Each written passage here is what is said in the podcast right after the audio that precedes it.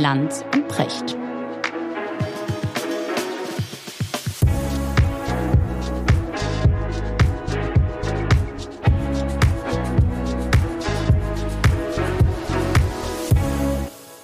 Guten Morgen, Richard.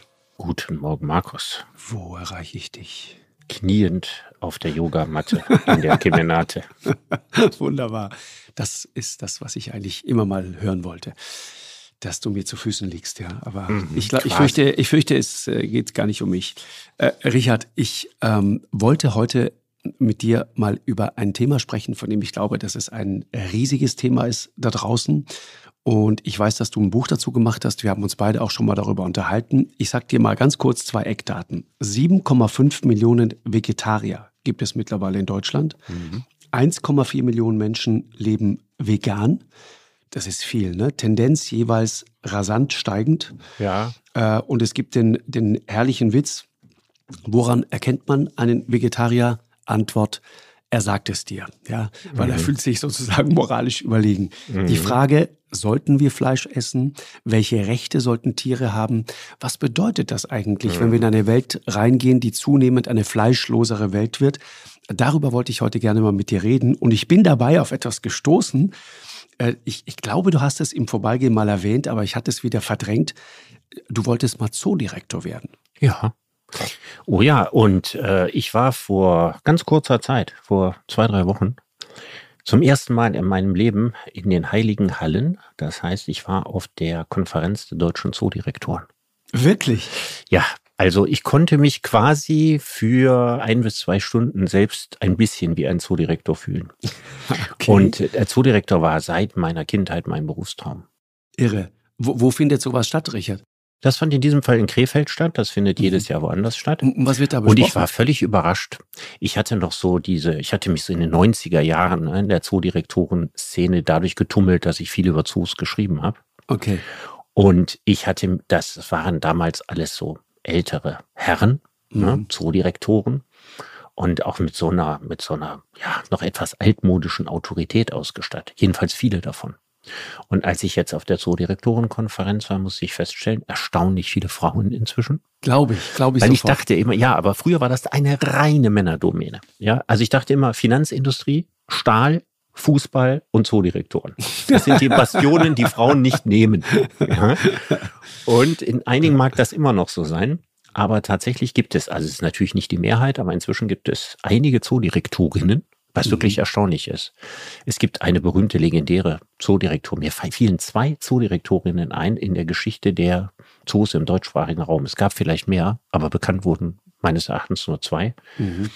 Das war Frau Holzapfel in Bern und Frau Heinroth in Berlin. Und das war beides so 50er, 60er Jahre. Interessant. Und ansonsten bin ich da immer nur Männern begegnet. Also der Zoo ist dermaßen männlich gewesen. Ne? Die Frauen haben die Tiere versorgt, ne? das gab's immer. Ne? Mhm. Also Zoowärterinnen oder später, wie das heißt, Tierpflegerinnen. Das war häufig weiblich. Auch äh, schon mal die ein oder andere Zootierärztin. Mhm. Aber die Chefs waren eigentlich immer Männer. Das war eigentlich so ein klassischer Alpha-Rüdenjob. Interessant, ne? Ja, absolut. Es gab auch so in der Geschichte, weißt du, so Zoodirektoren, so der Inbegriff von Machos waren. Ja? Ja, Das war mir nicht klar. ja, ja. Also äh, so, äh, so die berühmten Hecks, ja, Ludwig und Lutz Heck. So, also äh, hier Berliner Zoo und Genau, sowas alles. genau. Ne? Also das waren richtig, also vielschrötige äh, äh, Machos. Also so, so ich- dicht ich- dran am Großwildtiger, ja? Oder wie? Ja, ziemlich dicht dran. Also der, der, der, der alte Heck, der hat sogar mal einen Elefanten öffentlich aufgehängt.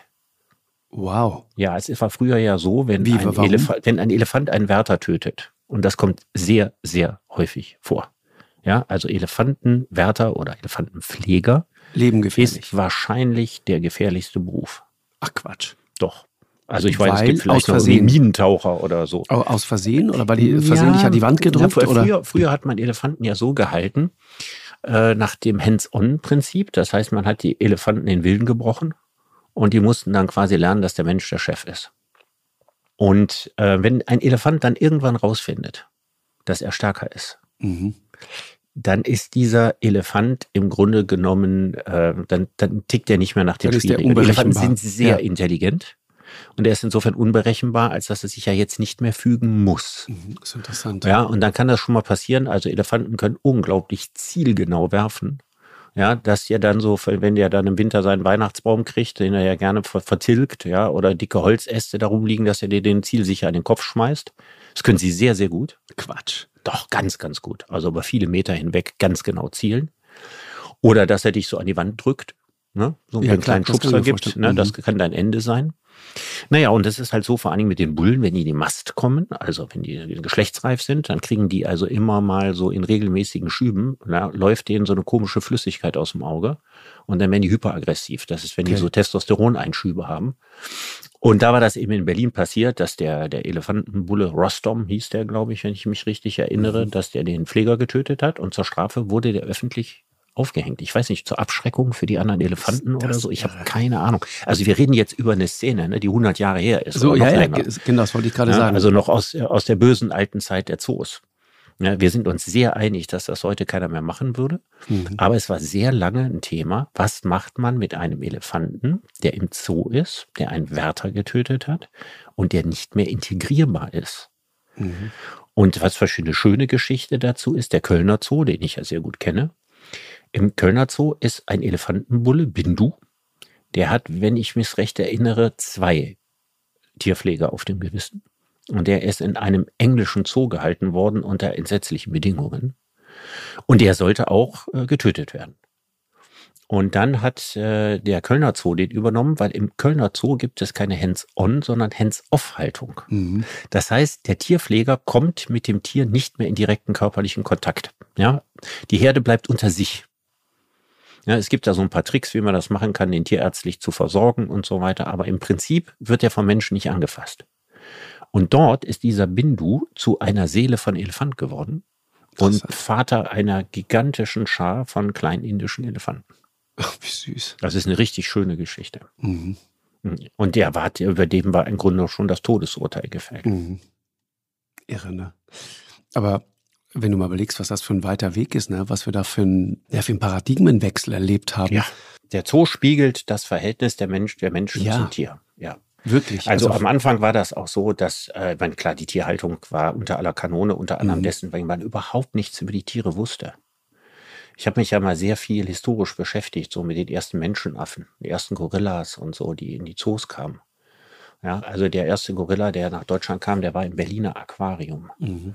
Da hatte der da so, ein, so, ein, so eine ganz kleine Zelle quasi und da drin war so ein, so ein Ofen.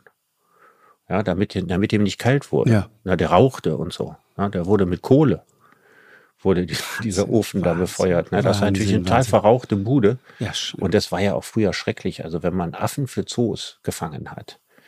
Aff- Affen äh, rücken ja ihre Kinder nicht freiwillig raus und mit Erwachsenen kannst du nicht umgehen.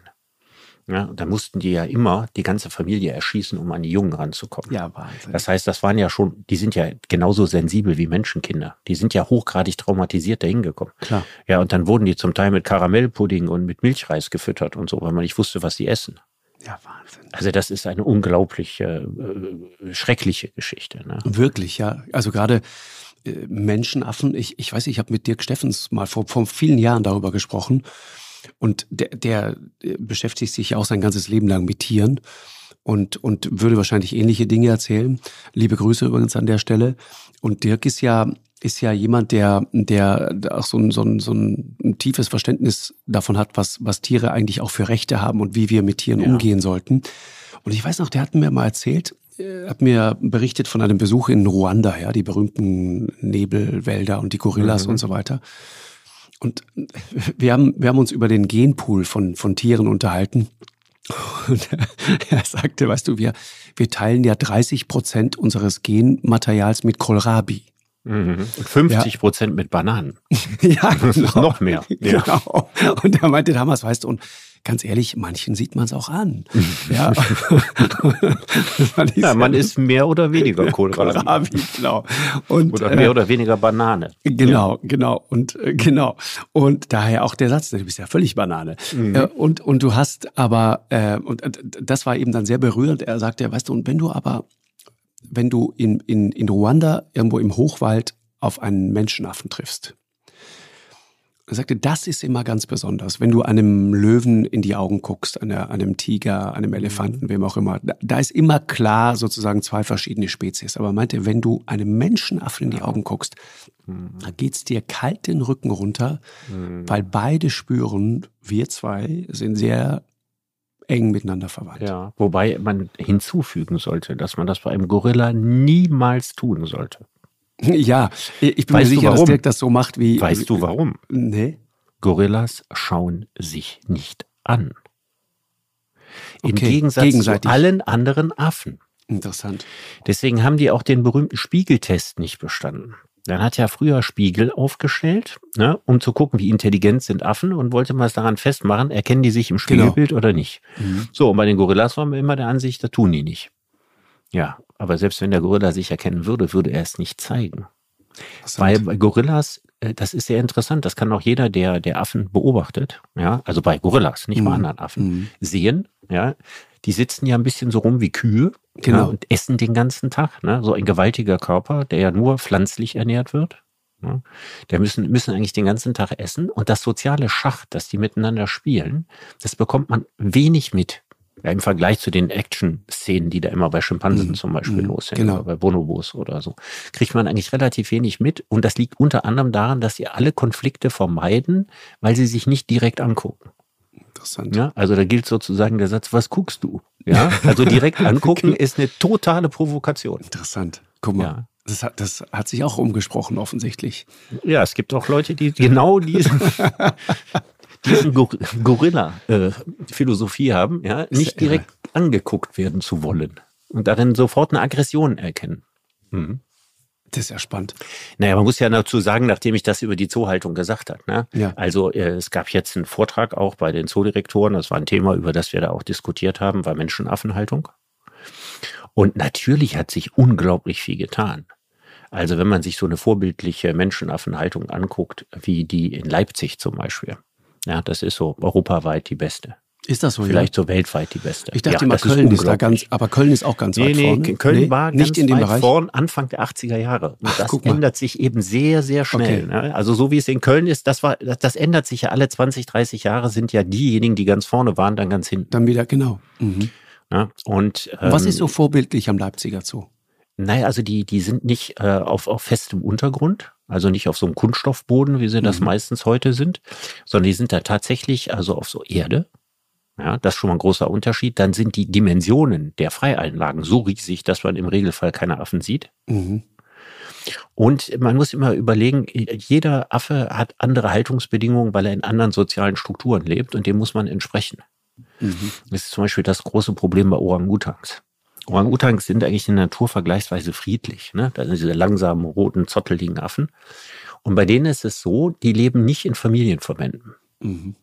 Sondern die Weibchen, die streifen so in so kleinen Mädelsclubs okay. durch die Gegend, vor allem wenn sie Kinder haben. Also treffen sich quasi auf den, an den Spielplätzen des Regenwaldes, ja, und hocken da miteinander rum. Und die Männchen ziehen ziemlich isoliert herum, also jedenfalls dann, wenn sie in einem Alter sind, dass sie ihre Mütter verlassen. Mhm. Und die sie kriegen also die Weibchen gar nicht so oft zu Gesicht. Wenn man jetzt im Zoo die alle in einer einzigen Anlage hält, dann sind die Männchen total reizüberflutet. Mhm. Die sind sozusagen ständig den Weibchen ausgeliefert mhm. und das führt dazu, dass sie häufig pervers werden. Also aggressiv, vergewaltigen, an die Kinder rangehen und solche Sachen. Quatsch. Inzest. Doch. Ja, natürlich. Sie sind einfach völlig, völlig überdreht. Interessant. Naja, und das sind so Dinge, denen man eben Rechnung tragen muss. Und das ja, sind auch alles Sachen, die man ja früher alles auch nicht so genau wusste. Ich wollte gerade sagen. Also wie lange hat das gedauert? Ne? Also ich werde meine, meine nächste Sendung mit Jane Goodall machen. Okay. Ja, also der berühmtesten Schimpansenforscherin der Welt. Und die, die begann ihre Forschung Anfang der 60er Jahre und bis dahin wusste man eigentlich überhaupt nichts über Familienleben, Sozialstrukturen von genau. Affen. Und das spiegelt sich natürlich in den Zoos wieder. Und da hat sich jetzt eine Menge getan ich finde Jane äh, Goodall finde ich total interessant, ne, wie die, wie die, äh, wenn du wenn du diese alten Videos siehst, wie dann diese Schimpansen zum Teil diese Scheinattacken reiten. Ich meine, das ist Wahnsinn. Du kennst das bestimmt, ne? Wenn wenn dann dieses Tier auf die zuschießt mit mit gefletschten Zähnen und so weiter. Oh mein mhm. Gott! Und die sitzt ganz entspannt da, weil sie genau versteht, dass das ein Scheinangriff ist. Mhm. Das fand ich sehr beeindruckend. Das muss man ganz, ganz genau wissen. Da darf man Ja, sich ja. auch keinen Fehler erlauben. Der, der, bringt dich, der bringt dich um in 0, Ja, nix. Ne? Also ich habe im äh, Kölner Zoo Gorilla-Angriffe gesehen. Mhm. Ähm, da gab es irgendeinen Zoowärter, der, der war so, ja, der, früher hätte man gesagt Manta-Fahrer, also Fokuhila, wahnsinnig breite Schultern und so weiter, ja.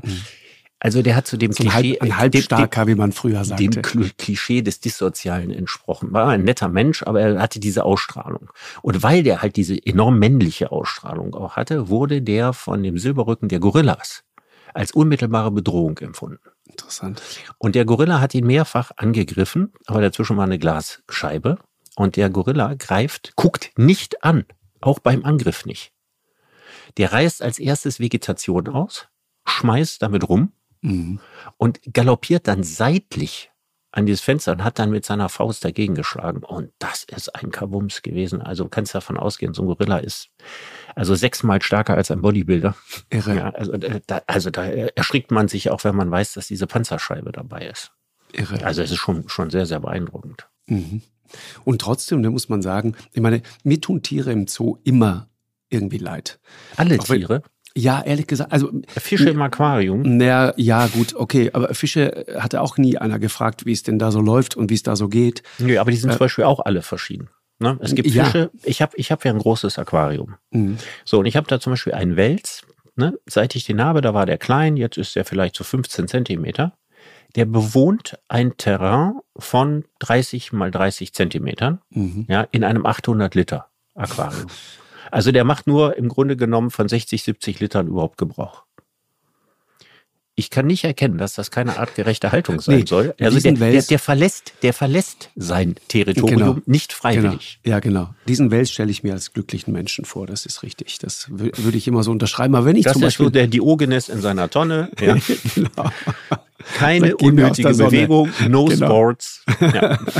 kein Stress. Ja. Chillax. Mir tun zum Beispiel Eisbären immer leid. Ne? Ich habe ich hab in der Arktis oft Eisbären gesehen, wirklich in freier Wildbahn. Und wenn du mal siehst, welche enormen Strecken solche äh, Bären zurücklegen, das ist, das ist natürlich äh, unglaublich beeindruckend, auch wie raffiniert die jagen und so weiter. Eisbären, Markus, gehören nicht in den Zoo. Ja, Knut so. hin, Knut her. Und es gibt zwei Gründe, die dagegen sprechen. Bären sind sowieso ein Problem, weil was bei uns die Augen sind, sind für die Bären die Nase, Genau. ne, wie beim Hund auch, nur dass Bären noch besser riechen als Hunde. Bären können bis zu sieben Kilometer weit riechen. Ja, es ist wahr. Ich weiß. Jetzt stell dir einen Bär wie im Frankfurter Zoo oder im Kölner Zoo vor. Beim Kölner Zoo, da gibt es die Zoomauer und dahinter läuft die Rieler Straße. Das sind quasi ein Autobahnzubringer. Da ist eine sechsspurige Straße. Ja, Was da Albtraum. an Abgasen in seine Nase geht, ja, lässt natürlich jeden Bären verblöden. Das zweite ist bei Eisbären speziell. Du hast das ja gerade erzählt, ne, dass sie so weit wandern. ja, Jetzt kann man sagen, ja, das machen die auch gar nicht freiwillig. Ne? Das machen die einfach wegen des Jahreszeitenwechsels. Und wenn das Eis schmilzt, müssen die da weg. So, jetzt ist aber das große, also nicht, ein Bär muss nicht 1000 Kilometer wandern. Nee. Aber der Eisbär muss und der weiß, dass er muss.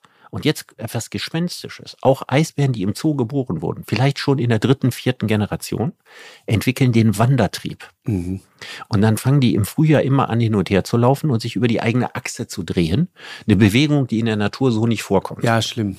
Genau. Ja, also der, der, der hat, denkt dann in Das dem Moment, wie das Rilke, Eis, ne? das Eis, das Panther. Eis schmilzt. Das ist der Panther. Ja, genau, Ja, ja, ja, genau. genau die Welt das. nur aus Stäben besteht. Also die, die sind malade im Kopf. Mhm. Ja, und deswegen muss man einfach bei Zoos, ich bin ja ein Befürworter grundsätzlich von Zoos, also meine ganze Tierleidenschaft stammt ja eigentlich eher aus Zoos, nicht so sehr aus Haustieren. Mhm. Aber man muss ganz, ganz genau gucken, unter welchen Bedingungen. Und man muss bei bestimmten Tieren sagen, die halten wir nicht. Da gehören zum Beispiel Delfine dazu. Und äh, da gehören auch äh, Eisbären dazu. Was, was ist mit Tigern? Ich meine, Tiger Ah. haben ja auch gigantische Räume, aber sind Ja. so akut vom Aussterben bedroht, können aber in Zoos ziemlich gut gezüchtet werden. Absolut. Übrigens, die meisten Großkatzen gibt es wenige Genau. Ausnahmen. Nebelpader So. ist ein bisschen schwierig. Und deswegen, und so. das, da finde ich, hat man ja ein echtes moralisches Dilemma, ne? Naja, also es- man nennt das ja, die Zoos nennen das eine genetische Reserve. Ne, die sagen also, es gibt in der Welt noch, die Zahlen schwanken ja immer ein bisschen zwischen 200 und 300 frei lebende sibirische Tiger. Die Mhm. leben in der Taiga von Sischote Alin. Woanders gibt's keine mehr. So muss ich ja nur mal vorstellen, unter diesem Bestand äh, bricht irgendeine Krankheit aus. ja, oder es gibt irgendeine kriegerische Auseinandersetzung oder irgendwas auch immer und so. Dann sind die Tiger der Welt weg. Mhm. Und es ist ja schon schwierig, diesen Bestand überhaupt adäquat zu bewachen. So, und jetzt könnte man ja sagen, ist das nicht gut, dass die Zoos die züchten? Ja, und Eben. zwar züchten die die, damit selbst wenn in der Natur was passiert, genug da sind, die man im Prinzip wieder auswildern könnte. Genau. So, und jetzt kann man sagen, da gibt's Erfolgsgeschichten. Das Przewalski-Pferd ist so ein berühmtes Beispiel. Oder die arabische Oryx-Antilope. In der Natur ausgestorben, aber wieder ausgewildert. Ist beim Tiger schwer ist vielleicht nicht gänzlich unmöglich, aber unglaublich schwer und mühselig. Wer bringt ihm das Jagen wieder bei? Eben. Ne, also im Zoo werden ja aus Tieren Rentner. Ne? Und wir vermenschlichen sie ja auch in, in regelmäßige ja, Mahlzeiten, die so sie sich nicht ja. erjagen müssen und so weiter. Und das ist natürlich bei Raubkatzen wirklich nicht einfach. Mhm, kann ich mir vorstellen. Andererseits sagt man sich, ist es nicht gut, dass es den Tiger noch gibt? Und da muss man dazu sagen, natürlich nicht für den Tiger, Ne? Dem ist das letztlich egal. Also ob, ob seine Art ausstirbt, das kapiert er ja nicht. Nee, genau. Ne? Der kennt ja nur sein individuelles Schicksal.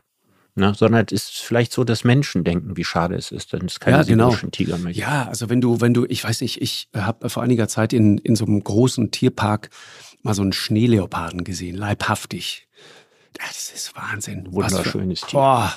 Grau, Un, unvorstellbar. Graugrünen ja. Augen. Ja, ja. Unvorstellbar. Den kannst du zum Beispiel in der Natur nicht sehen. Mhm. Ja, genau, das meine ich. Völlig weil, unmöglich. Nee, den, den kriegst du nicht zu Gesicht. Du kannst in den Himalaya ziehen, du wirst ihn mhm. nicht sehen.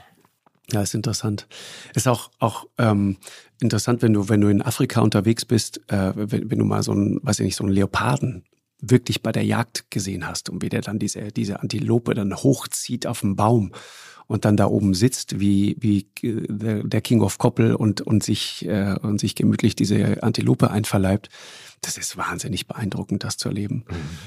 Andererseits, Absolut. wenn du so ein Amur-Tiger bist und musst damit rechnen, dass immer mal Putin durchs Bild reitet mit nacktem Oberkörper, das will man jetzt vielleicht auch nicht. Ja, aber soll er deswegen aussterben, damit er sich dieses nee. Bild erspart? Nee, ist, ist, richtig, ist richtig. Aber Richard sagt, Tiere, ne? Artensterben. Ich meine, wir reden so viel über Klimawandel. Wo wir gerade dabei sind, Artensterben. Ich habe ähm, dieser Tage bei den Kollegen der Zeit, ähm, die, haben mal so eine, so eine Auflistung gemacht, wie sehr dieses Artensterben bereits begonnen hat. Und jetzt reden wir nicht über Tiere, die wir alle gar nicht kennen und, und das geht alles ganz heimlich vonstatten, sondern wir reden über Tiere, von denen wir alle auch sagen, ach Mensch, das sind doch diese knuddeligen, süßen Tiere. Schildkröten zum Beispiel. Wusstest du, dass Schildkröten Männermangel haben? Weil, also, ja. du weißt warum, ne? Also die, die Weibchen graben am Strand dieses Loch Ach, du meinst jetzt Meeresschildkröten? Meeresschildkröten, ja. ja. Legen bis zu 200 Eier rein. Genau, dann krabbeln die da raus und da warten genau. dann schon die Rabengeier und so. alle möglichen anderen genau. Tiere darauf. Und dann beginnt sozusagen der Todeskampf auf dem Weg zum Meer. Genau, das ist aber sozusagen die, die, die natürliche Auslese, die da stattfindet. Das ist ein hartes, äh, ein hartes darwinistisches Auswahlverfahren. Aber was ich nicht wusste, ist, das Geschlecht dieser Tiere, das wird sozusagen festgelegt durch die Temperatur. Hm, das ist wie bei, bei Krokodilen. Genau. Das ist aber häufig bei Echsen so. Also Richtig. das hängt von der Hitze ab, ob es Männchen oder Weibchen werden. Exakt. So. Ja. Und durch die steigenden Temperaturen passiert jetzt Folgendes. Diese, diese grünen Meeresschildkröten beispielsweise, da kommen fast nur noch Weibchen zur Welt. Okay. Ja, das heißt, das hat unmittelbare Auswirkungen und das führt natürlich dazu, dass, dass, diese, dass diese Tiere irgendwann mal aussterben werden. Afrikanische Elefanten wusste ich auch nicht, ähm, afrikanische Elefanten leiden mittlerweile unter Stoßzähnemangel. Mhm. War mir auch nicht klar. Und zwar deswegen, weil es in der Natur ganz offensichtlich immer wieder Elefanten gibt, die ohne Stoßzähne zur Welt kommen. Das, das gibt es, so eine Laune der Natur, genauso wie es, weiß ich nicht, äh, äh, Eisbären gibt, die eine ganz andere Farbe haben als mhm. der ganze Rest und so weiter, oder auch Elefanten zum Beispiel. Mhm. Und ähm, dadurch, dass die Zahnmutanten. Genau, Zahnmutanten. Und dadurch, dass die Elefanten mit Stoßzähnen über Jahrzehnte so gewildert worden sind, hat das dazu geführt, dass natürlich Elefanten ohne Stoßzähnen mit größerer Wahrscheinlichkeit überlebt haben. Mhm. Heißt sich auch fortgepflanzt haben, heißt mhm. diesen genetischen Defekt auch quasi weitergegeben haben, heißt, es kommen immer mehr Elefanten ohne Stoßzähne zur Welt. Das mhm. ist Wahnsinn. Oder äh, Kuckuck, wusste ich auch nicht. Äh, Kuckuck lebt ja davon, sein Ei in das fremde Nest zu legen, ja, von, von Zugvögeln. So dadurch, dass die, dass die ähm, äh, mit diesen milder werdenden Temperaturen äh, und, und, und viele Arten nur noch eine kurze ähm, Zugstrecke haben, äh, kommen die früher zurück. Ja, das findet alles viel, viel früher statt. Mhm. Ja? Oder ziehen erst gar nicht. Es gibt ganz, ganz viele, die gar Exakt. nicht mehr ziehen. Ja, ja, zum Beispiel. Genau. Und das sind so Dinge, ähm, kennt man nicht. Albatros-Ehen scheitern mittlerweile am, am, Klimawandel, ja. Das sind mhm. so, so, so, treue Vögel und so weiter. Mhm, genau. äh, aber diese veränderten Klimabedingungen, ja, äh, lösen bei denen irgendwelche Stressreaktionen aus ja. und erhöhen quasi die Scheidungsrate bei Albatros-Ehen, ja. ja. Oder, oder weißes Winterfell, das, das weiß ich auch aus, aus Grönland, das weiße Winterfell für, weiß ich nicht, für Schneehühner, aber auch für Schneehasen und so weiter, mhm. für Polarfüchse und Polarfüchse, so. Polarwolf. Genau. Polarwölfe, genau, wird für die zunehmend zum Problem, weil sie immer öfter in Landschaften unterwegs sind, die eben nicht mehr weiß sind. Mhm. Mhm. Also da, da, da, da tut sich was in Sachen Artensterben. Ja, ja. wir karnevalisieren die ganze mhm. Natur. Ja, so ist es. Ja, das ist so. Wir maskieren das alles um. Mhm. Ja, und ein, ein, ein so filigranes fragiles System, was sich mhm. über Jahrmillionen so herausgebildet hat. Das wird uns mit einem Eiltempo durcheinander gerührt. Mhm. Ja, genau. Das ist so. Andere Tiere fühlen sich wahnsinnig wohl durch den Klimawandel. Mhm. Bald mhm. kriegen wir diese ganzen krankheitsübertragenen Mücken aus Afrika hierhin. Genau. Zika-Mücke und, und sowas. Ja, mhm. ja, genau. Mhm. So, das ist sozusagen die eine Seite und die andere Seite ist das, was wir machen, Massentierhaltung. Ja? Ja, es gibt äh, übrigens äh, mehr äh, Tiere, also jetzt äh, Großtiere, Säugetiere. Mhm. mhm. Es gibt mehr Säugetiere in Menschen Obhut als in der Natur. Glaube ich sofort. Ne? Mhm. Also weltweit, wenn man überlegst, all die Millionen Hühner, die da gehalten werden und so weiter, Schweinefarm, Rinderzucht und so weiter, so viele mhm. Wildtiere gibt's gar nicht mehr. Mhm. Wahnsinn. Ja. Die Frage ist halt, Richard, und darüber wollte ich mit dir mal einen Gedanken austauschen. Was wäre das für eine Welt, wenn wir jetzt angenommen, wir wären jetzt alle Vegetarier oder sogar Veganer? Was wäre das für eine Welt? Als Gedankenspiel? Als Gedankenspiel nun mal. Ich, mhm. ich, also was wäre das zum Beispiel für eine Landschaft, durch die wir fahren würden? Also wenn du, wenn du überlegst, du fährst mit deinen Kindern zum Beispiel durch Norddeutschland, dann siehst mhm. du glückliche schwarzbunte Kühe, mhm. dann siehst du die ganzen süßen Heidschnucken, ja, die Lämpchen und die Schafe und so weiter. Das würde es ja alles nicht mehr brauchen und mhm. demzufolge auch nicht mehr geben. Nee, weißt du, was passieren würde? Sag. Es würde verwalden. Es würde verwalten, genau. Es würde verwalten und das, darüber freuen sich verwalten, Biologen. Ja, verwalten, okay. verwalten aber, da, ja. ja mhm. aber darüber freuen sich Biologen nicht uneingeschränkt. Weil so die artenreichsten Lebensräume ist nicht der finstere Tann, mhm. sondern gerade so Mischlandschaften. So, in Brandenburg gibt es so wahnsinnig viele schöne Mischlandschaften. Genau. Ich bin ja sowieso so ein Brandenburg-Fan. Ne? Ich wollte es gerade also sagen. Also ich werde in wenigen, Tagen, in, in wenigen Tagen in Berlin sein ja. ja. und werde dort Vögel beobachten. Irgendwo, ja, in the nowhere, out of was weiß ich was, ja, Super. In Brandenburg und dort den ganzen Tag zubringen. Findest du nicht? Ich wollte es gerade sagen, Brandenburg ist ein völlig unterschätztes Land. Enorm unterschätzt. Ich, ich würde, ich würde da auch, ich habe da so ein paar Pläne mit Brandenburg, ja, also wenn, okay. wenn ich dürfte. ja. Also in Brandenburg kann das sein, dass dir ein Wiesent begegnet. Mhm, ein ja. Wiesent, wirklich? Ja, ein Wolf. Ja. Kann dir in Brandenburg begegnen. Fischotter. Mhm. Ja, äh, Schwarzstorch ja, fast überall ausgestorben. Genau. Gibt es noch in Brandenburg. Es können dir über 20 Greifvogelarten begegnen. Brandenburg mhm. ist so toll, dass Vögel, die da überhaupt nicht hingehören, ja, wie zum Beispiel der Kaiseradler, der so aus Kasachstan und so weiter, also rüberkommt, ja, der fliegt nach Brandenburg und bleibt da, weil es so schön ist. Der Schreiadler fliegt darum, ja, der berühmte mhm. Schreiadler, mhm. über den es immer so viel Streit gibt, ja, und der frisst die Frösche. Der spaziert über den Boden und hüpft und fängt Frösche. Ja, also großartig, das in der Natur alles zu beobachten. Super. Brandenburg ist Deutschlands Antwort auf die Serengeti. Was man machen müsste, wäre, müsste, müsste Camps und Lodges ja. da einrichten. In Brandenburg? Ja, in Brandenburg. Ja, warum nicht? Ja, für internationalen Tourismus und mhm. dann so Guided Tours machen, ja, mhm. wo du dann vielleicht tatsächlich einen Wolf siehst oder sowas. Das also gut. das wäre eine wahnsinnige Entwicklungsperspektive und ich bin sicher, äh, das würde auch ziemlich gut funktionieren. Und jetzt kommt ein wichtiger Punkt. Ich brauche immer noch die Bauern in Brandenburg. Mhm. Denn wenn die Felder die dazwischen sind, viele so ehemalige LPG-Felder, Genau. ne? wenn die nicht mehr gemäht würden und so weiter, dann würde das alles nur mit Wald zuwachsen. Mhm. Das heißt also, der Reiz Brandenburgs ist diese Halbkulturlandschaft. Das ist dasselbe ja mit Heide. Genau. Heidelandschaften verschwinden von Natur aus, ja, weil sie, weil sie verwalden. Mhm. Und ein Moor ist unter CO2-Gesichtspunkten ja noch wertvoller als ein Wald. Absolut. Ja. Ne? Und hier müsste man, könnte man die Leute, die jetzt als Bauern da sind und die da unter anderem auch Massentierhaltung machen, Mhm. die könnten einen ganz anderen Auftrag kriegen. Ja, die könnten Also sozusagen. Ranger werden, ja, um diese Semikulturlandschaft zu erhalten. Das wäre, glaube ich, ein richtiger Marshallplan für Brandenburg. Ja, hat ja auch ein, ein, ein gigantisches Potenzial. Ne? Wenn, du, wenn du mal überlegst, also auf der einen Seite gehen wir mit der Natur um, wie wir damit umgehen. Ich habe das oft in Afrika gedacht. Und auf der anderen Seite sind wir bereit, horrendes Geld auszugeben, damit Kinder mal in, in freier Wildbahn, und die allermeisten erleben das leider nie, einen wilden Elefanten, einen, einen, weiß ich, eine Giraffe, einen wilden Löwen sogar sehen. Ja, das, dazu sind wir auf der anderen Seite bereit. Ich denke das auch oft, wenn ich dieses, dieses Wahlschlachten zum Teil so sehe, dieses, ja. meine Güte, also jeder Wal, der dort im Nordpolarmeer rumschwimmt und der jeden Kreuzfahrttouristen komplett zum Ausrasten bringt, ja. wenn der Blast dann direkt vor deiner Nase hochgeht. Mal, wann versteht ihr das eigentlich, dass ein lebender Wal für euch so viel wertvoller ist, äh, Island ist so ein Stichwort, ja, als, als, als ein toter Wal. Das, das ja, ich nie kapieren. Isländer, Norweger und Japaner. Ne? Mhm. Das sind die, die Länder, also so ein zivilisiertes Volk wie Norweger. Also Norweger haben doch genau wie Isländer ja ein unglaublich gutes Image in der Welt. Ja. Ja, also Isländer. Jeder mag Isländer. Ja, also man, man, man denkt da Sympathien für die Fußballmannschaft mhm. und, und findet die drollig und man findet die Sprache lustig und so weiter. So, erfüllen so ein bisschen so ein Kindchenschema. Ja, Gleichzeitig sind das Wikinger, raue, raue, raue Burschen. Ja, genau. ne? Also so eine Mischung aus, aus Kind und Wikinger.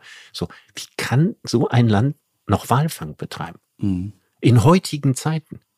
Zu Forschungszwecken, weißt du doch. Ja, ja, ich weiß, zu Forschungszwecken. Ja, da wird aber richtig geforscht. Diese ja, ganzen sowas von. Wahlforschungsinstitute, die es da alle gibt. ja, und gleichzeitig aber, wenn du in Reykjavik am Hafen bist, überall Whale Watching, ja, kannst du überall Wale angucken. Und das ist, deswegen insofern, ich komme nur drauf, weil das ist natürlich ein interessantes, äh, auch wieder ein Business Case, ja, wie man heute sagt, mit Brandenburg. Äh, Finde ich total spannend. Aber nochmal zurück zu dem anderen Punkt, Richard. Du sagtest, das würde alles verwalten. Ne?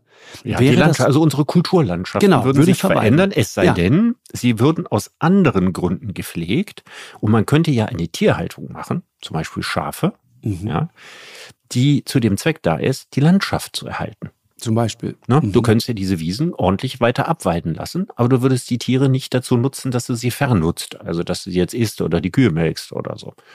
Das würde im Prinzip gehen. Also wir reden ja jetzt nur mal über die Frage, wie sich die Landschaft verändert. Ja, genau. Da könnte man natürlich sagen, was bisher Bauernhof war mit Nutztierhaltung, das wird mhm. jetzt in Zukunft bezahlte Landschaftspflege sein.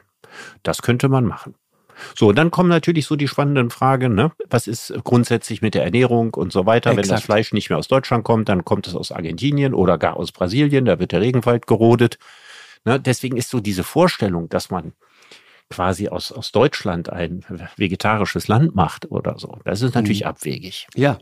Ich hab, kennst du Nick Sengwill, ein, ein äh, britischer Philosoph, Kollege von dir sozusagen? Sengwill? Mhm. Nee. Ich lese dir mal einen Satz von dem vor. Wenn viele Menschen Vegetarier oder Veganer würden, dann wäre das das größte Desaster, das es für Tiere jemals gab, seit ein Asteroideneinschlag die Dinosaurier und viele andere Arten ausgerottet hat.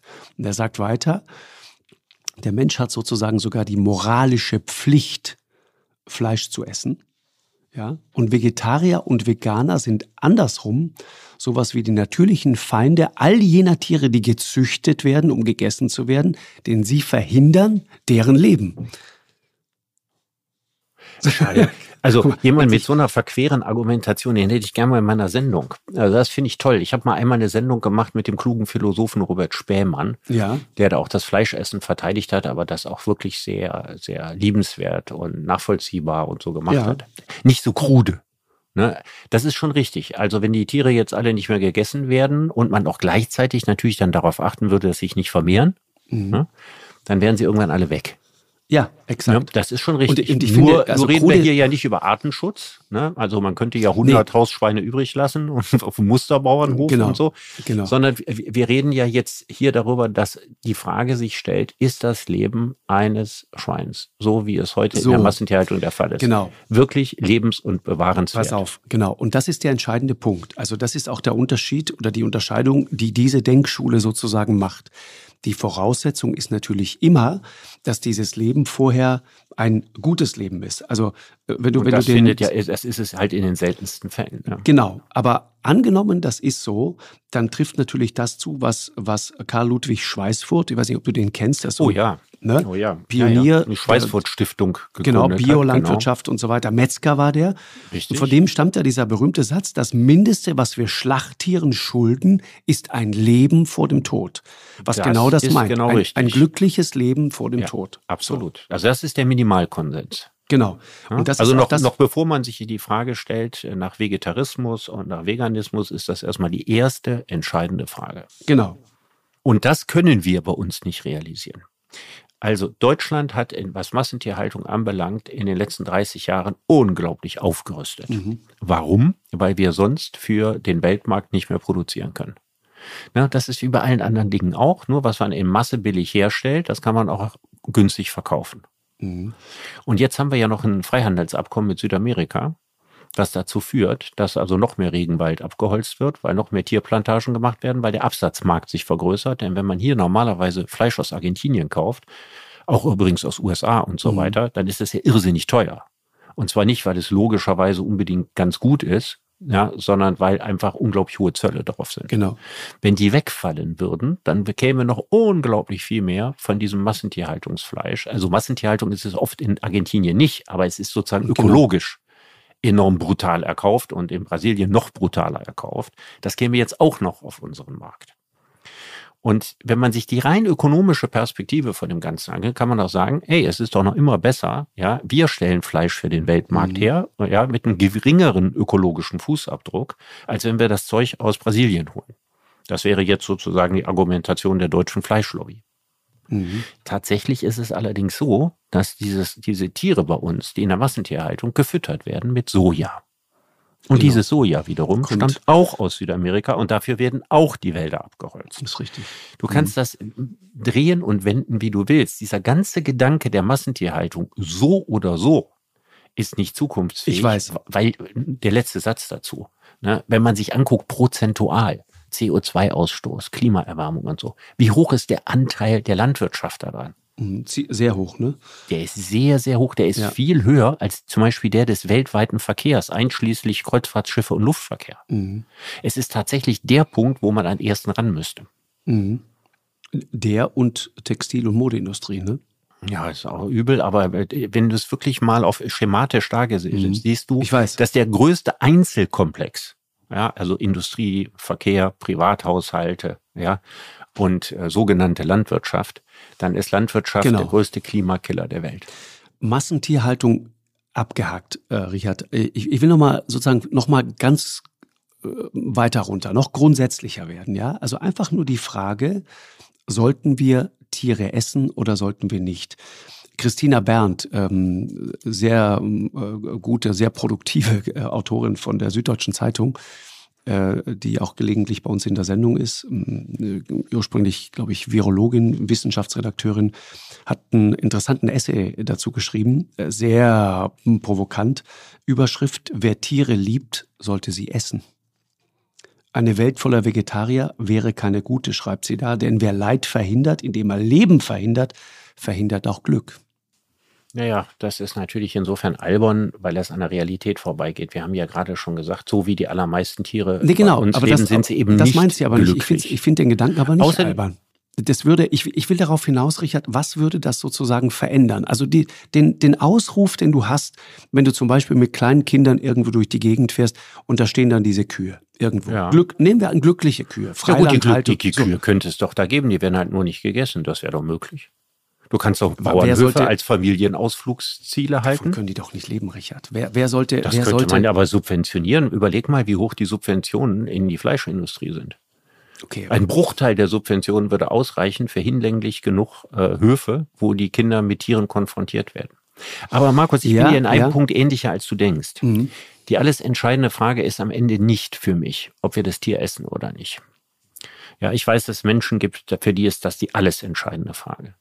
Für mich ist die entscheidende Frage tatsächlich diese, diese Glück-Leid-Frage und eben die Frage der Lebensbedingungen, weil bevor ich so weit denke, dass ich mir eine Welt vorstelle, in der kein Tier mehr getötet wird, mhm.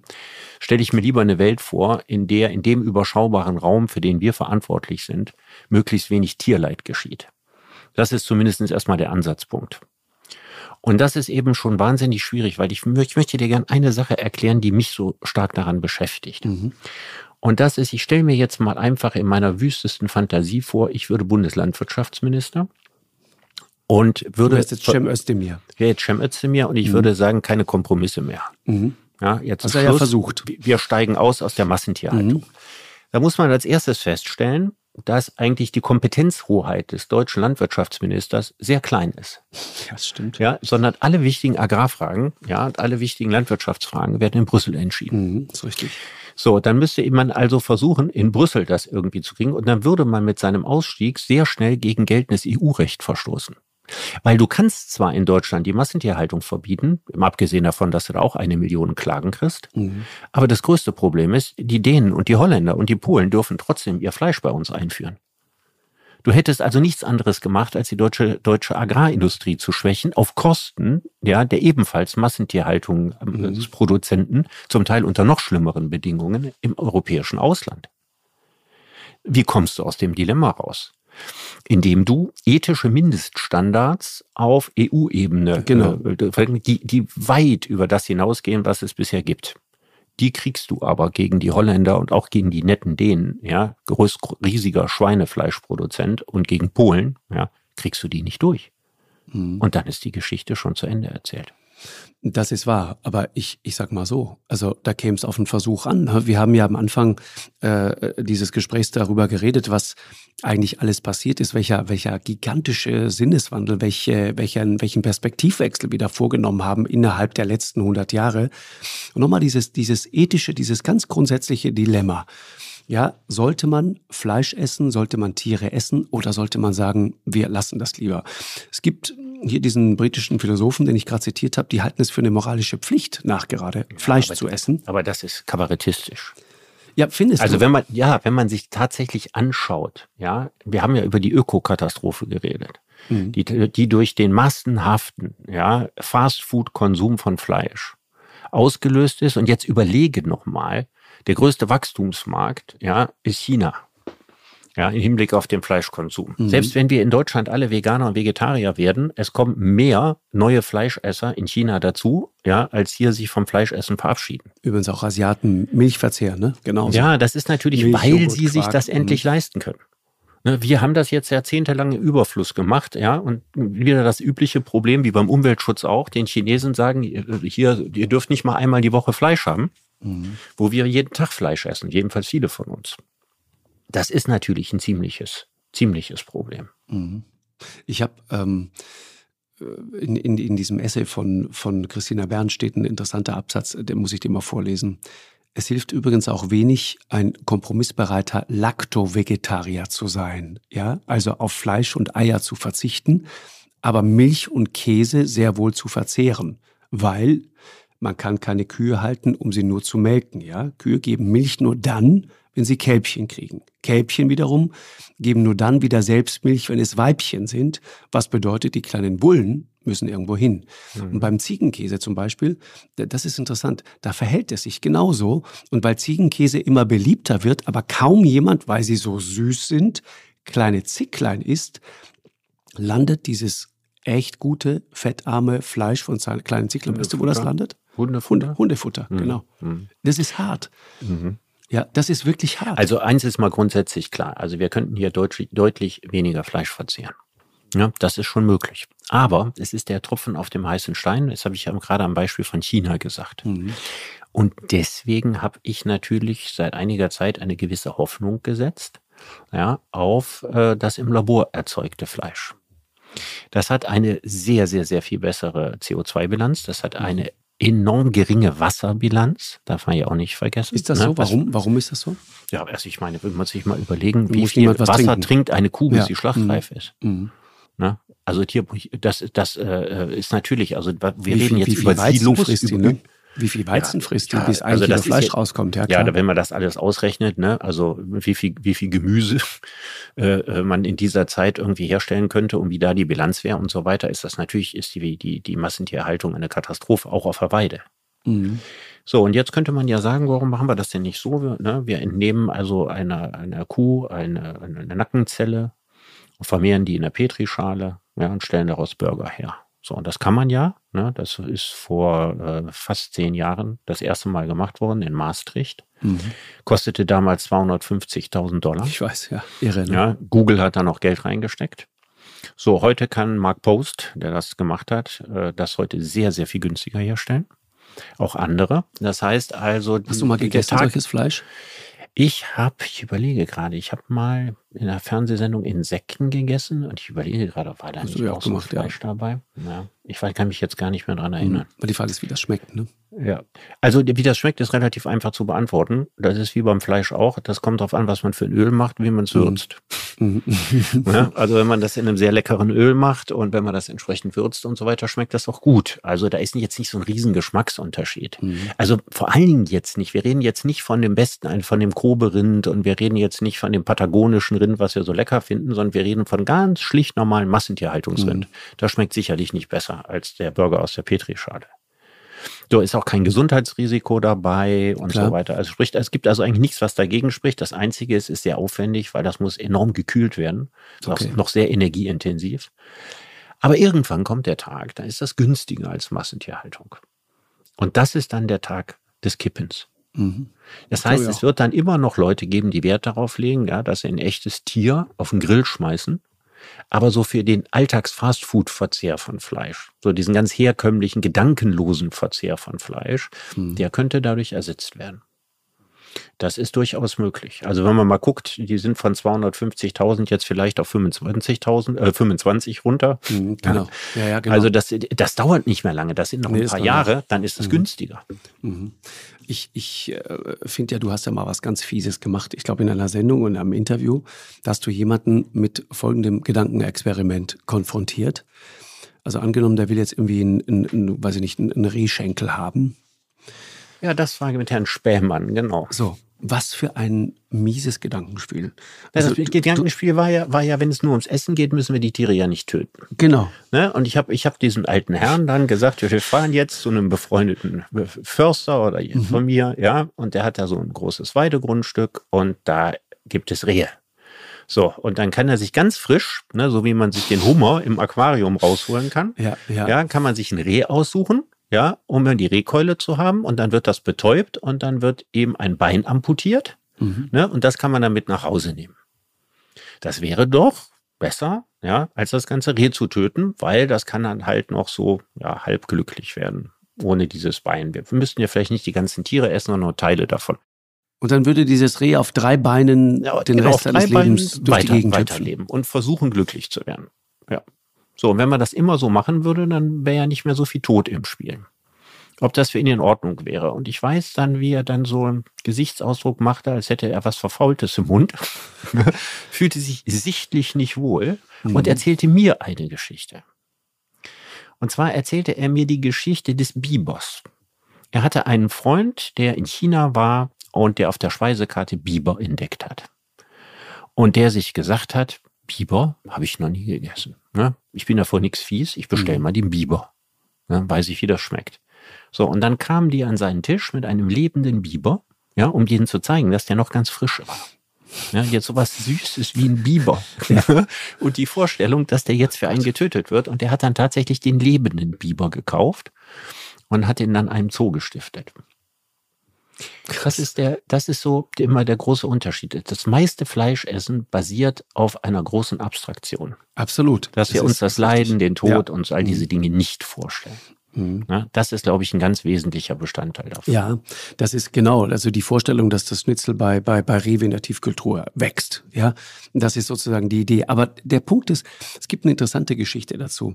Wenn du mit, mit grönländischen Jägern zum Beispiel sprichst, ne, könnte man ja sagen, boah, das ist echt brutal, äh, so eine arme Robbe im Nordpolarmeer einfach zu schießen äh, und dann äh, irgendwie nach Hause zu ziehen und dann dort mitten in diesem Haus äh, äh zu, zu brechen, aufzumachen und so weiter und, und die Eingeweide raus und so. Und dann wird das gegessen. Und rohe Robbenleber und so weiter ist eine Spezialität der alten Inuit gewesen. Hast du das mal gegessen? Rohe, ja, ja, absolut. Und? Robbe, Robbe heißt es immer, schmeckt nicht gut. Robbe schmeckt so ein bisschen tranig, so zwischen Fisch und Fleisch. Und Robbe gibt es ja in unzähligen Arten, ja, wie du das Klar. machen kannst. Und je nachdem, wie du das kochst, da trifft eigentlich das zu, was du gerade beschrieben hast, kann man das natürlich essen. Gar keine Frage. Also Robbensteak sozusagen mit, mit, mit, mit Kartoffeln dazu oder so. Und Gemüse, das kann man absolut essen. Und wenn mhm. du, wenn du Hunger hast, äh, großartig. Und ich meine, du äh, musst dir vorstellen, du lebst in einer Welt, in der ja gar kein Gemüse wächst. Also Inuits sind, weiß, sind, Inuits sind keine Vegetarier. Immer, immer, Inuits ja. waren immer das klassische Beispiel dafür, ja, ja, dass genau. es Regionen gibt, die der Mensch nicht hätte besiedeln können, so. wenn er keine Tiere gegessen hätte. Genau, wichtiger. Ob das heute noch für alle Inuits, da muss man gucken, ne? also für alle vielleicht nicht mehr zutrifft. Aber im Prinzip ist das so. Und dann kann man immer sagen, ja, aber wir sind keine Inuits. Ne? Wir können uns auch ausgewogen ernähren ohne Tiere töten zu müssen. Wenn du dann mit den Leuten sprichst und kommst dann so mit dieser Moralkeule, ja, äh, und sagst hier, diese arme, süße Robbe, dann kommt er im Zweifel mit der Hähnchenkeule und sagt dir, pass auf, ich habe aber bei euch im Fernsehen, in Dänemark habe ich gesehen, wie es auf euren Schlachthöfen zugeht. Massentierhaltung. Nein, dem, dem Inuit kannst du keine Vorwürfe machen. Aber ich habe noch eine Frage zu der Robbe. Ich, ich liebe ja fiese Gedankenspiele. Ne? ja. Hör mal, ja. du hast ja die Robbe gegessen. Ne? Ja. Hat ja wahrscheinlich auch kein schlechtes Gewissen, fühlt es sich so ein Hunger. bisschen wie so Inuit und so. Ja. Ich hatte Hunger. Wenn das, ich nehme an, dass Robbenbabys zarter sind als Robben würdest du auch ein Robbenbaby essen? So ein kleines, weißes, pelziges Robbenbaby. ja, ich will es nur wissen. Ja. Äh, würdest du essen? Gut. Nee, nee, Wenn nee, das stopp, noch stopp, lebt stopp, und du suchst dir eins aus, das für dich Nein. getötet, also erschlagen Nein. wird. Siehst du? Da kommt wieder derselbe äh, Mechanismus. Ja, ja, stopp mal, stopp, stopp, stopp, stopp, stopp, stopp, stopp. Das, was, du machst jetzt das, was ehrlich gesagt Greenpeace die gut gemeinten Kampagnen auch immer gemacht haben. In Grönland wurden nie Robbenbabys erschlagen. Inuit machen das nicht. Nein, Inuit machen das nicht. haben Nein, keine weiß, die, Kanad die, Kanadier haben das im großen Stil mit den Sattelrobben gemacht. Ich weiß, darüber rede ich gar nicht. Ich will nur wissen, jeder hat doch seine Grenzen, wo er sagt, ja, das ist in Ordnung. Und wenn die Tiere so richtig süß werden, genau, ich weiß. dann wird's schwierig. Ich weiß. Ich sag dir, wo die sind. Ich, ich kann zum Beispiel, wir hatten früher mal zu Hause Kaninchen. Ne? Ich kann absolut kein Kaninchen essen. Absolut. Nee, Nein, ist völlig unmöglich. Ich kann kein Pferd Ist aber essen. ungerecht, ne? Weil Mega süß ungerecht. ist ja keine ja. moralische Kategorie. Nein, natürlich nicht. Ich meine auch die, das alte Argument, äh, ich esse nur hässliche Tiere, das bringt's halt auch nicht. Ja, das macht einen an dem Punkt nicht glücklich. Ja, aber wie wär's denn mit dem Argument, du, man isst nur die Tiere, die man auch bereit wäre, eigenhändig zu töten. Das ist ein gutes Argument und dann wäre ich morgen Vegetarier. Na. Ja, ist so. Und du würdest dich gut dabei fühlen, weil du bewusst darauf verzichtet hast, die Tiere zu töten. So würde es funktionieren. Mich kriegst du da sowieso. Ich, ich, bin, ich bin jemand, ich esse gerne Fleisch, aber ich versuche den Fleischkonsum wirklich möglichst zu reduzieren, einfach weil ich all diese Themen sehe äh, und weil mir das klar ist, äh, absolut klar. Und ich würde gerne, ich, ich habe das auch schon oft erzählt, ich, ich wäre gerne Vegetarier.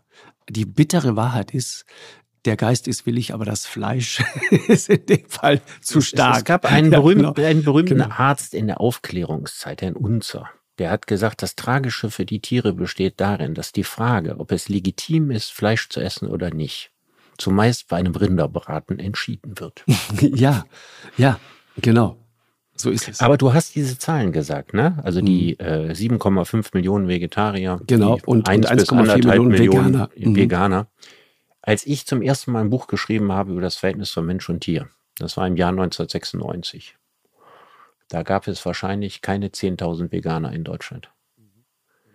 Und ich habe das Wort vegan erst in dem Zusammenhang kennengelernt. Mhm ja, wenn man mit anderen Leuten darüber redete, dann war noch von den Vegans die Rede. Also, dass irgend so was Neumodisches aus Amerika oder sowas es bei uns eigentlich gar nicht gab. Genau. Und viele von diesen Veganern gehörten der radikalen Tierrechtler-Szene an.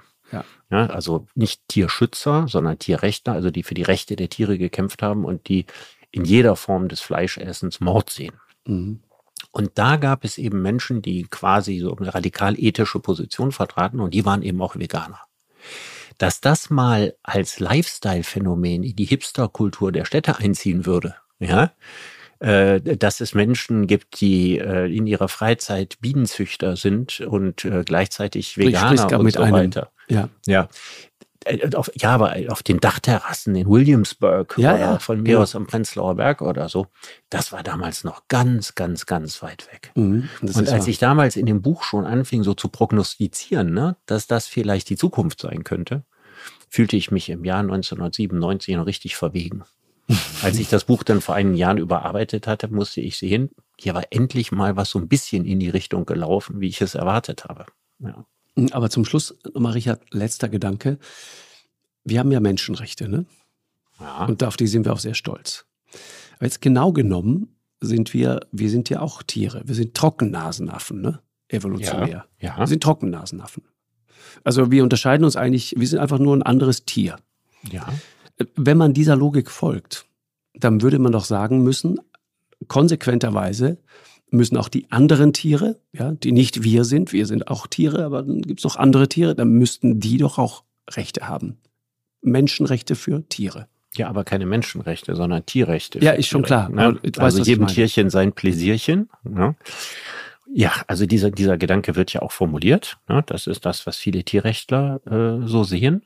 Und zum Lackmustest des Ganzen hat man ja schon seit Mitte der 90er Jahre die Forderung gemacht, ob man nicht zumindest den großen Menschenaffen, Mhm. ja, ob man denen nicht zumindest die Grundrechte gewährt.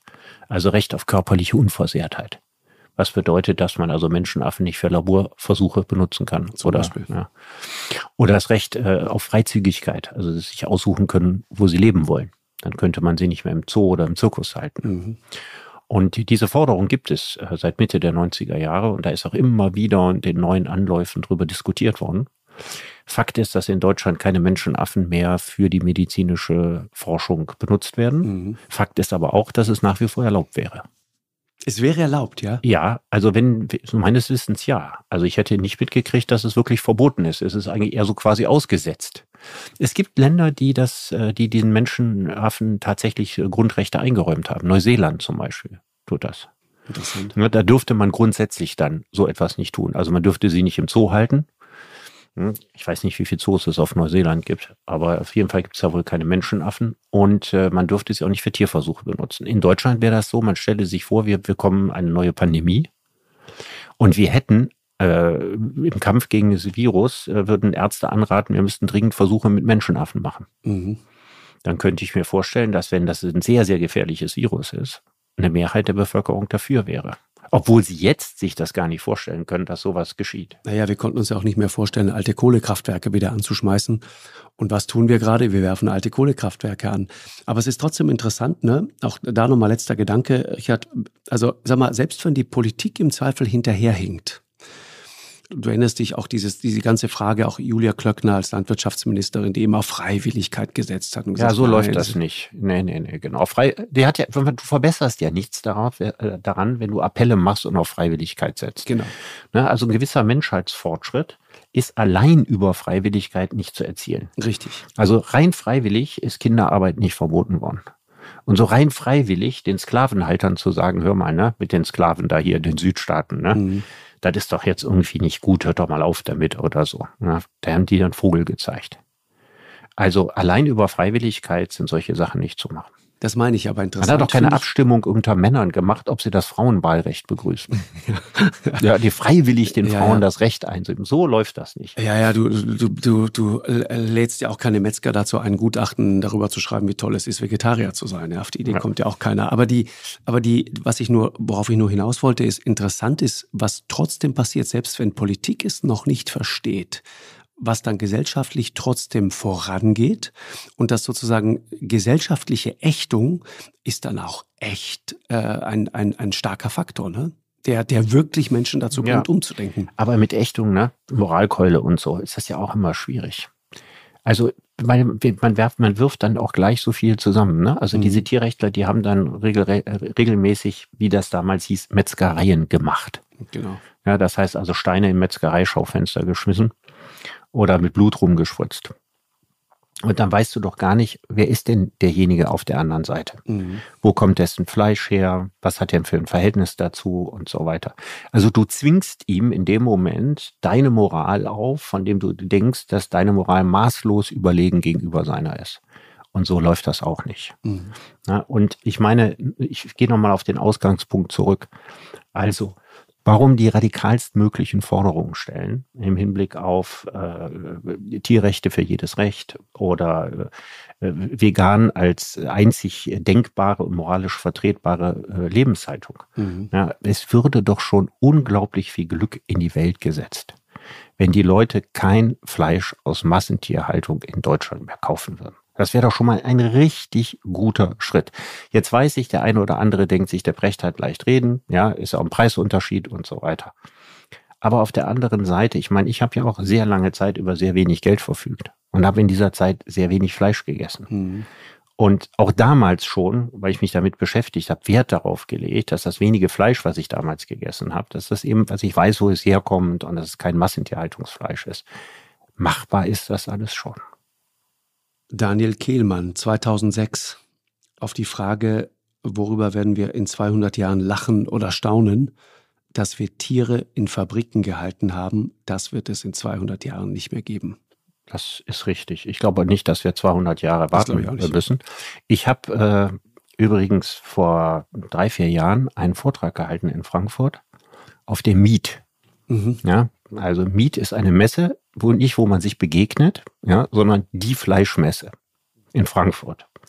Und habe denen erzählt, an ihren Stelle würde ich jetzt nicht mehr in äh, den Massentierhaltern, ich würde an eurer Stelle jetzt nicht mehr ganz groß investieren und äh, versuchen, eure, eure Tierproduktion zu intensivieren, mhm. sondern ich würde den Schwenk machen, eben auf die Fabrikation ja, von, von sauberem Fleisch, also Fleisch, für das keine Tiere oder fast keine Tiere sterben müssen.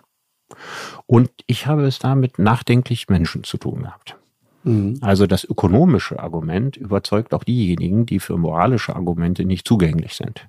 Ich habe übrigens den Erlös, den ich da bekommen habe, mein Honorar für, beim, für den Verein gegen Tierfabriken gestiftet. Also. Die haben mich danach auch häufiger äh, nochmal appelliert, ob ich nicht noch mehr Vorträge halten würde. Vor einschlägigem Publikum. Ja, das erinnert mich, erinnert mich an Luisa Neubauer, die gerne Vorträge vor Vertretern der Deutschen Bank hält und geiselt, dass nach wie vor CO2-intensive Industrien in anderen Ländern gefördert werden oder Fracking äh, gefördert wird in den USA zum Beispiel oder mit Kapital, mit Krediten mhm. versorgt wird. Und das hören die sich offenbar auch gerne an. Ja. Ähm, das ist so das, das Masochistische in uns. Ja, aber hier ging es gar nicht um Masochismus, muss man dazu sagen, ja, sondern um die Überlegung, ob das alte Geschäftsmodell noch zukunftsfähig ist, weil es keine 200 Jahre genau. brauchen wird, bis es das nicht mehr ist. Ja, und interessant, ich, ich komme ja immer wieder auf den Punkt zurück, ne? ich glaube, unsere Kinder spielen dabei eine gigantische Rolle, ich, wenn nicht sogar die Rolle bei diesem Paradigmenwechsel, den wir da gerade auch angesprochen haben. Ich erinnere mich an, an ein Gespräch mit Herbert Dies, ja, dem, dem VW-Chef, der ja so konsequent wie kein anderer in Deutschland auf Elektromobilität setzt und das auch sehr früh ganz krass angesagt hat, auch getrieben natürlich von diesem äh, Dieselskandal, den VW hatte und so weiter. Aber nichtsdestoweniger, er hat es gemacht. Und äh, damals äh, zu mir auf die Frage, woher denn die intrinsische Motivation kommt, sagte er, Lanz, machen Sie mal nichts vor. Ich bin zwar der VW-Chef, aber bei mir zu Hause am Tisch, am Frühstückstisch, da sitzen Grünwähler. und das, das, das erklärt, glaube ich, sehr, sehr viel. Ich glaube, manchmal ist die Welt ganz einfach.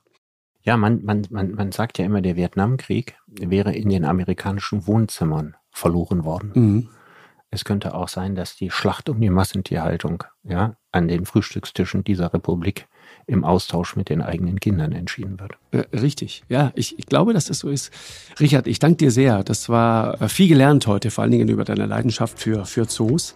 Ich sehe dich seit heute nochmal mit ganz anderen Augen. Dank dir sehr. Verhinderte Zoodirektor. ja. genau. Also, mach's gut. Tschüss, du auch. Tschüss, Markus. Ciao, ciao, ciao. Eine Produktion von M hoch 2 und Podstars bei OMR im Auftrag des ZDF.